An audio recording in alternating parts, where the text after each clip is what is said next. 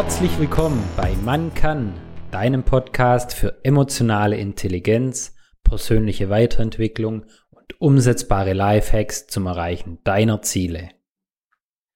Ziele zu setzen ist der erste Schritt, das Unsichtbare in das Sichtbare zu verwandeln. Von Tony Robbins.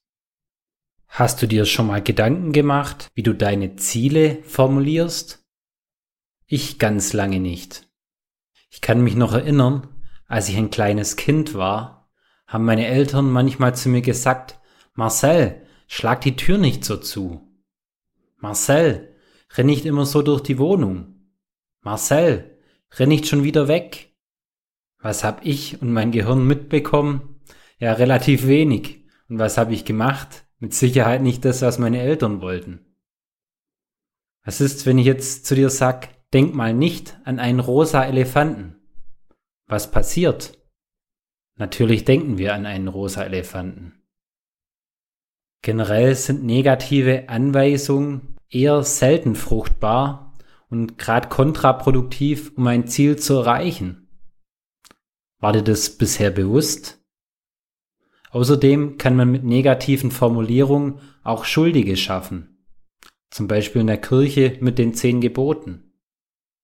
Was ich in meinem NLP Practitioner lernen durfte, ist, wie wirkungsvoll eine positive Zielformulierung sein kann.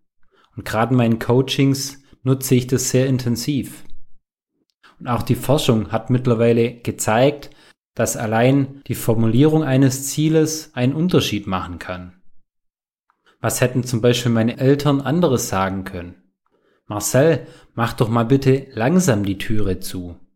Marcel, lauf bitte langsam und vorsichtig durch die Wohnung. Marcel, bleib doch bitte mal da. Wer weiß, vielleicht wäre das besser angekommen. Man weiß es nicht.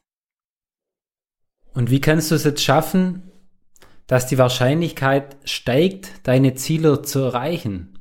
Da habe ich noch weitere Kriterien in meinem NLP kennengelernt.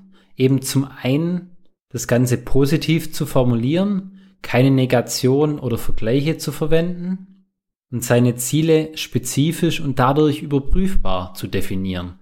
Zum einen sinnespezifisch, also was sehe ich, höre ich, fühle ich, wenn ich mein Ziel erreiche und auch den Kontext.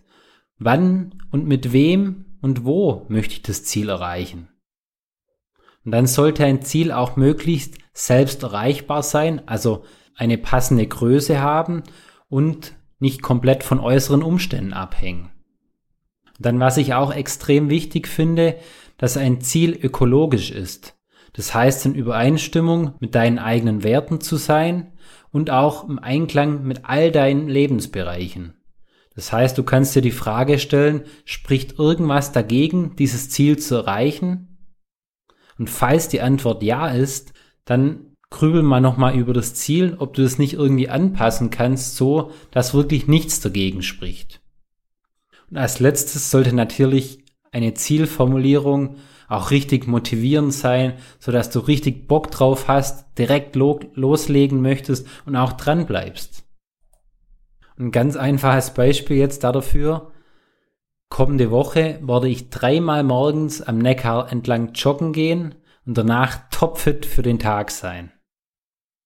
Wenn du das jetzt alles gehört hast, was nimmst du dir für die Zukunft mit? Wie möchtest du vielleicht zukünftig mit dir selber sprechen und vielleicht auch mit deinen Kindern, falls du welche hast?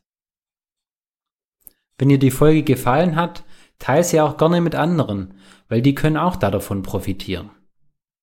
Ich danke dir, bis zum nächsten Mal, dein Marcel. Tritt unserer Telegram-Gruppe bei und werde Teil der Macher-Community. Den Link zur Gruppe findest du unten in den Show Notes.